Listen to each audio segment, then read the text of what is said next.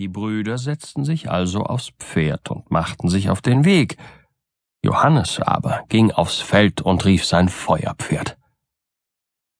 Woher kam es doch plötzlich gelaufen, dass es mit einem Mal vor ihm stand?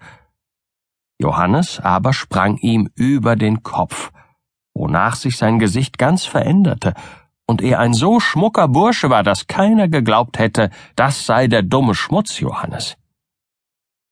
Hierauf bestieg er sein Pferd und jagte zum Fest.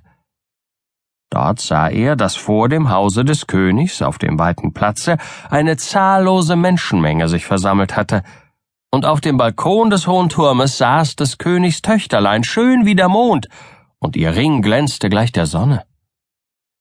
Aber niemand erkühnte sich, den Sprung nach oben zu wagen. Wer aber hob seine Hand? Unser Johannes. Er fasste sein Feuerpferd fest zwischen die Schenkel. Das Tier wieherte, tat einen ungeheuren Sprung, sprang aber doch drei Stufen zu kurz. Die Leute bissen sich in die Zunge und wunderten sich. Johannes aber wandte sein Pferd um und floh. Auf dem Weg traf er seine Brüder. Da sie ihm nicht schnell genug auswichen, hieb er ihnen tüchtig eins über und verschwand. Als er sein Feld erreichte, stieg er ab und wurde wieder der frühere Johannes. Das Pferd ließ er laufen und kehrte nach Hause zurück.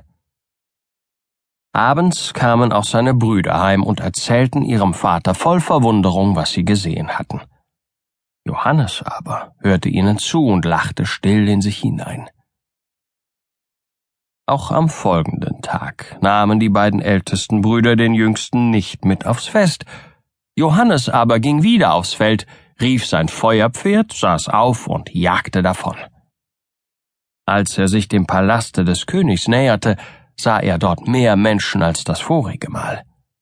Alle betrachteten des Königs Tochter, aber wieder wagte niemand den Sprung. Johannes fasste sein Pferd wieder fest zwischen die Schenkel und ließ es springen. Diesmal fehlten bloß zwei Stufen. Noch mehr wunderten sich die Leute, noch schneller verschwand Johannes und noch kräftiger hieb er seinen Brüdern eins über. Auch am dritten Tag kam er wieder. Diesmal aber gab er seinem Pferd einen solchen Hieb mit der Peitsche, dass sich von dessen Schenkeln ein ganzes Stück Haut ablöste.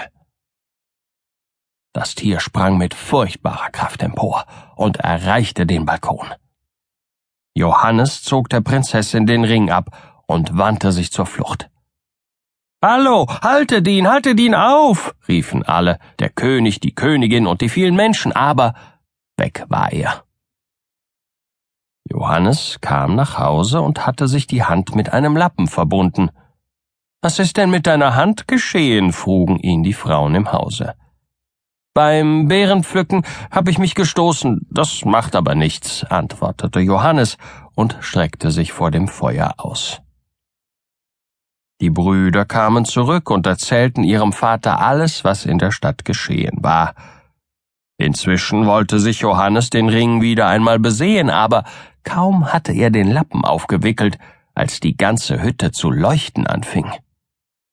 Dummer, mit dem Feuer spielt man nicht, schrien ihn seine Brüder an.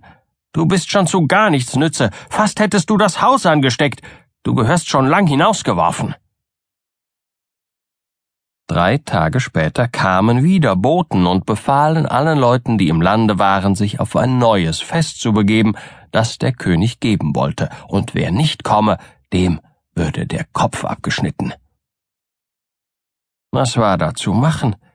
Der Alte begab sich mit seiner ganzen Familie aufs Fest. Man aß, trank und war fröhlich und guter Dinge. Am Ende des Schmauses teilte die Prinzessin eigenhändig Honigwasser aus. Und auch Johannes kam an die Reihe.